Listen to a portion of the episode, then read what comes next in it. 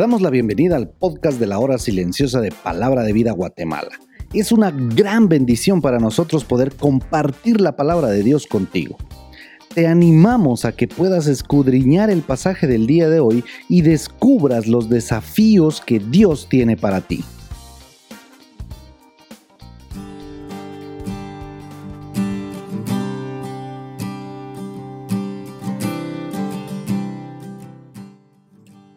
Bueno poder estar en el comentario de la hora silenciosa. El día de hoy te saluda Oscar Fuentes del Ministerio de Palabra de Vida aquí en Guatemala. Vamos a estar allí en Proverbios capítulo 17 del 1 al 9 y un escritor dijo lo siguiente, la esencia de un proverbio se completa cuando la obediencia se acciona y esto es una gran verdad porque no nos sirve de nada leer tanto proverbio eh, si no accionamos la obediencia. Y es que quizás hay que hacernos una pregunta con el primer versículo. ¿Quién escogería las riquezas si tuviera que cambiarlas por la paz? Yo creo que nadie, aunque muchos son los que viven así porque prefieren las cosas temporales y no las eternales. Y es que vivimos en una sociedad donde hay una falta de contentamiento eh, personalmente encuentro algo en el versículo 3 que creo que enfoca todos los primeros versos de la palabra de Dios, donde dice Jehová prueba los corazones. Y en primer lugar vamos a ver allí que Dios prueba tu contentamiento. Pablo hablaba de esto en Filipenses capítulo 4 versículo 12 cuando decía, sé vivir humildemente y sé tener abundancia en todo y por todo estoy enseñado, así para estar saciado como para tener hambre, así para tener abundancia como para padecer necesidad.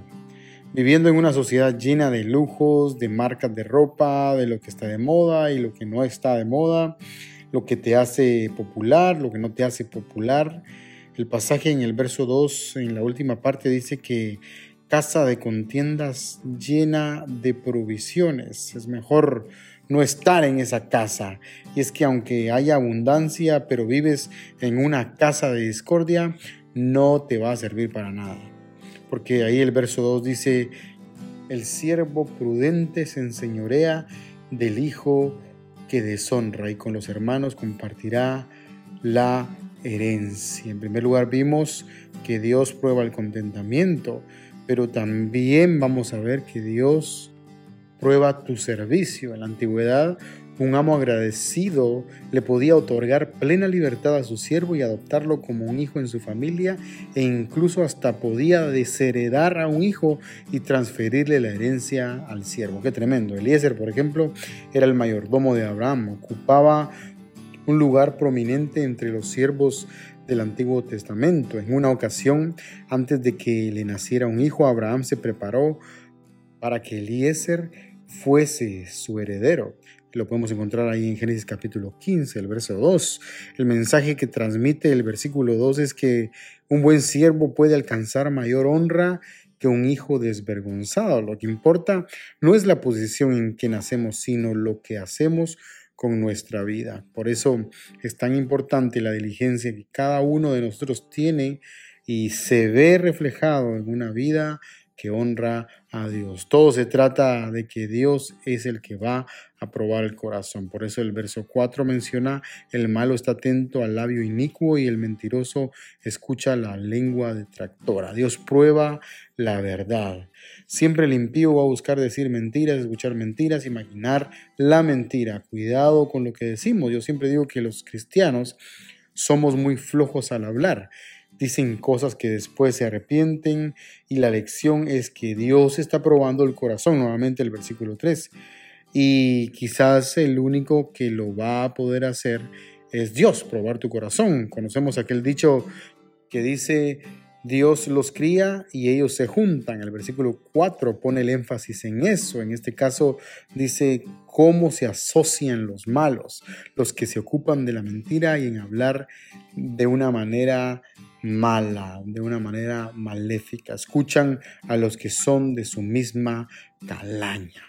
Luego el verso 5 dice, el que escarnece al pobre afrenta a su hacedor, y el que se alegra de la calamidad no quedará sin castigo. Dios prueba la actitud también. Mucho cuidado con la necesidad del otro. Un escritor decía, si no vas a suplir la necesidad del pobre, tampoco hagas mofa de ella, no te burles de esa necesidad.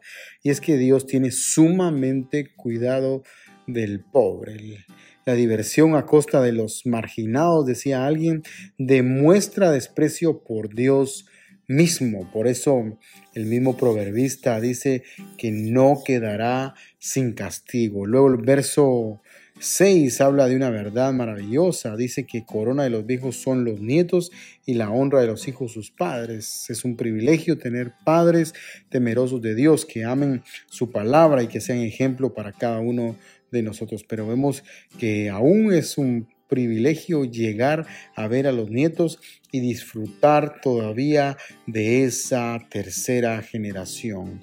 Los últimos tres versos hablan de la insensatez del necio, o sea, la arrogancia que ellos tienen. La arrogancia en el hablar le resulta especialmente impropia al necio. Todavía más inadecuada resulta la mentira en boca de un gobernante. Es como decir, no le va a un necio ser elocuente, al final nadie lo va a escuchar y menos a un arrogante con autoridad, lleno de mentiras, que es probable que los políticos se identifiquen un poquito con todo esto que la palabra de Dios menciona de ellos. Cuando habla acerca de que piedra preciosa es el soborno para el que lo practica, pareciera ser que exalta el hecho de sobornar, pero el verdadero significado no es ese. El verdadero significado de este pasaje es que lo presenta como una triste realidad de la vida, no como algo que sea bueno practicarlo.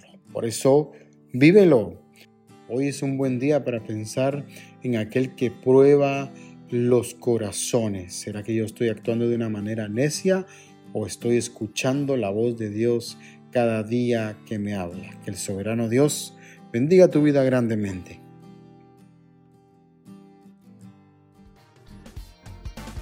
Queremos animarte a que puedas compartir este podcast con tus amigos y así poder crecer juntos en el conocimiento de la palabra de Dios. Síguenos en nuestras redes sociales para más información.